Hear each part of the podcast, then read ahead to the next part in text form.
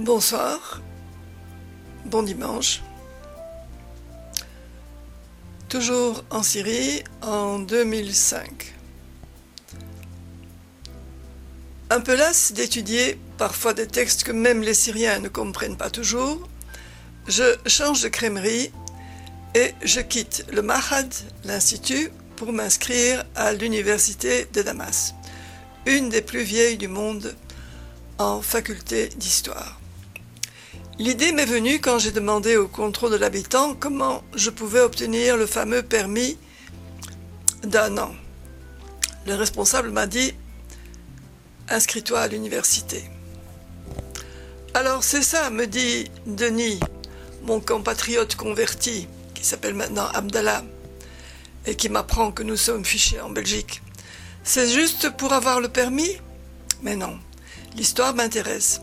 Après un hiver de cours assidûment suivi à Édimbourg, je suis imbattable, ou j'étais imbattable en histoire d'Écosse, et à présent, vivant ici, je souffre de ne connaître la longue histoire de la région que très sommairement.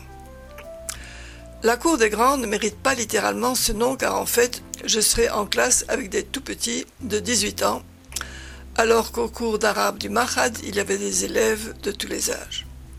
Toutefois, ces petits connaîtront évidemment tous l'arabe, beaucoup beaucoup mieux que moi. Je vais survoler les formalités d'inscription, mais ça a été le parcours du combattant. J'ai dû aller d'un bureau à l'autre. J'ai été interviewé, j'ai dû retourner au SIDA. Enfin bon. Finalement, j'ai réussi. J'ai réussi à me faire inscrire. Je viens de voir le grand cinéaste Costa Gravas sur TV5 et si lui est arrivé à suivre les cours de lettres sans connaître le français à ses débuts à Paris, pourquoi pas moi à Damas? Après la phase finale, je pourrai me rendre au contrôle de l'habitant pour demander mon précieux, précieux ICAMA, permis de séjour.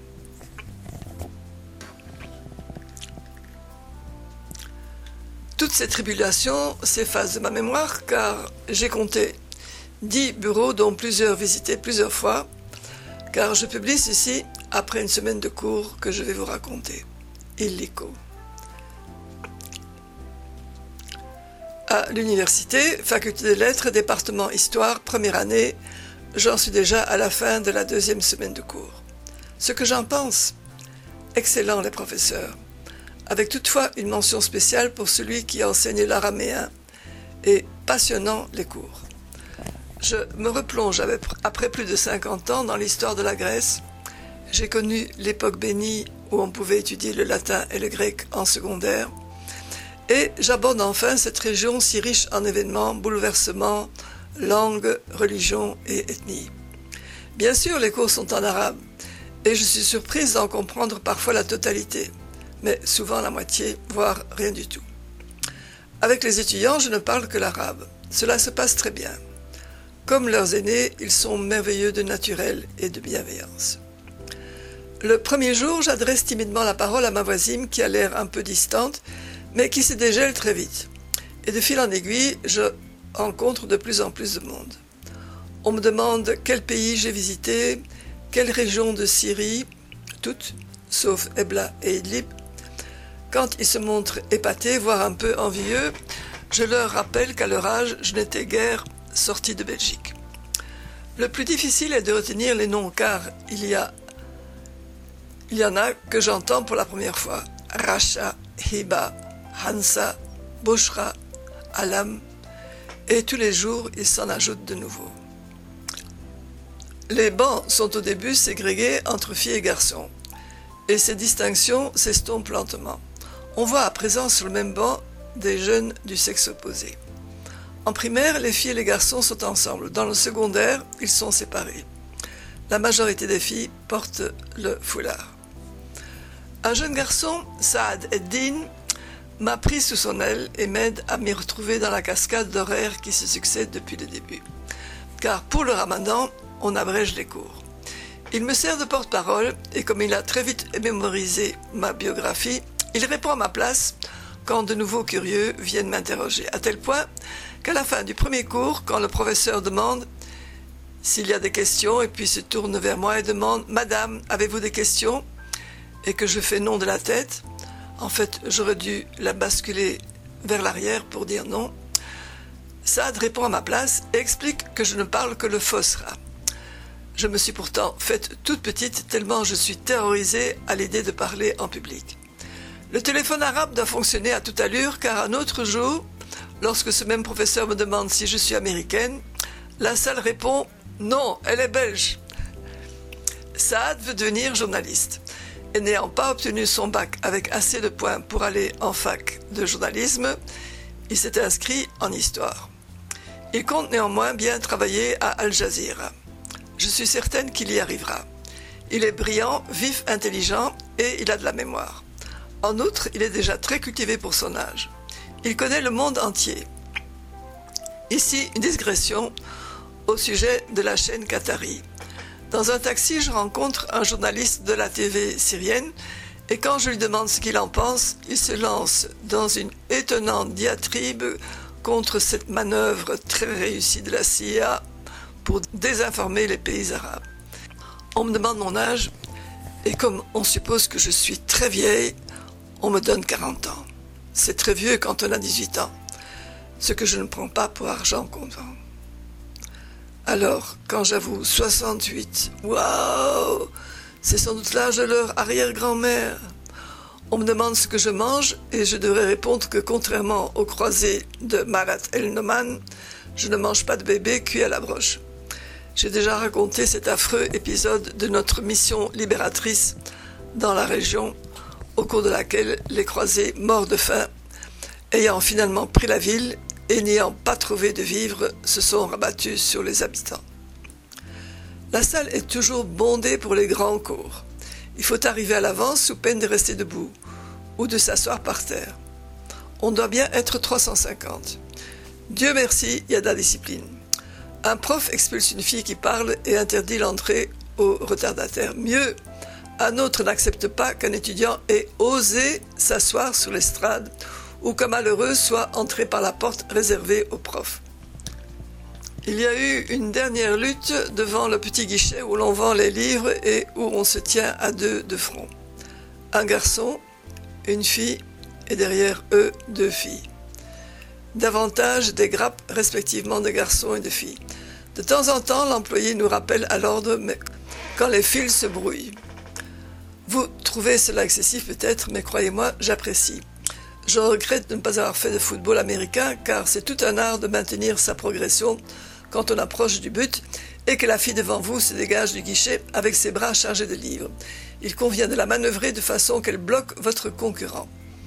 La passe rate plusieurs fois jusqu'à ce que le préposé me prenne en pitié et s'adresse à moi au-dessus de la tête de celle qui avait marqué le goal. J'avais attendu une bonne semaine avant d'oser descendre l'escalier pour aller acheter les manuels, tellement il y avait de foule. Nous n'étions plus que 30 lors de mon match. Les bâtiments sont implantés dans de beaux jardins où nous pouvons aller nous aérer entre les cours, mais au risque de perdre notre place.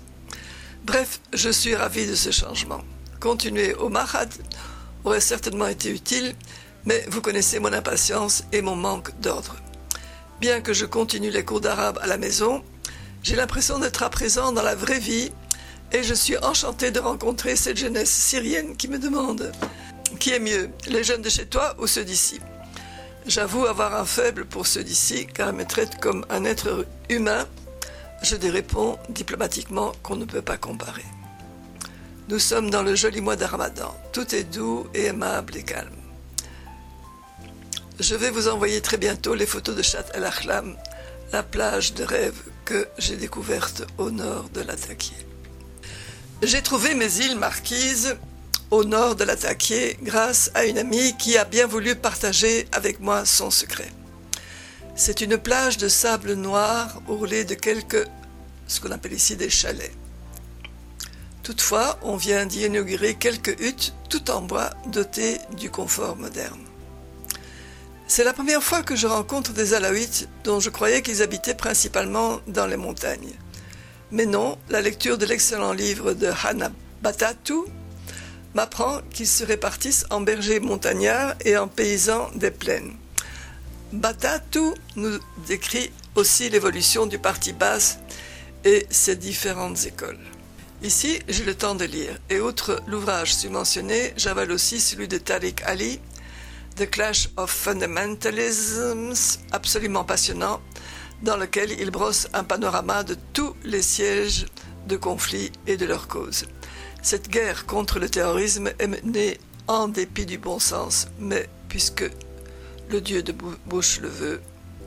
Je fais deux séjours ici, d'abord avec Maïté, qui me rend sa troisième visite en Syrie et qui, comme moi, est totalement séduite.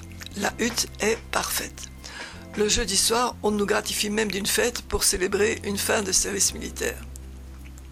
Vous verrez euh, sur le blog un monsieur qui chante en s'accompagnant du oud et bien entendu la depke, la danse. Ce que cette plage a de particulier est qu'elle est gérée par un ancien prisonnier politique. Il a fait, si je me souviens bien, 15 ans de prison alors qu'il était tout jeune et il appartenait au Parti communiste. Régulièrement, il reçoit des visiteurs et ce sont tous des anciens prisonniers. J'en rencontre quelques-uns, mais on ne parle pas. Je dis, est-ce que vous avez été torturé? Ne me répond pas. Je parle avec une jeune fille qui en veut beaucoup à ses parents parce que ils l'ont privé de leur présence pour des raisons d'idéologie. En Syrie, on ne parle pas. On ne parle pas de ces choses-là. La peur, la peur reste. Et puis euh, la méfiance. On ne sait pas à qui on a affaire. Jusqu'à ce jour, donc en 2021, je suis encore en contact avec le, le gérant qui apparemment a survécu jusqu'à maintenant. Allez, bonne soirée, bonne nuit et à la semaine prochaine.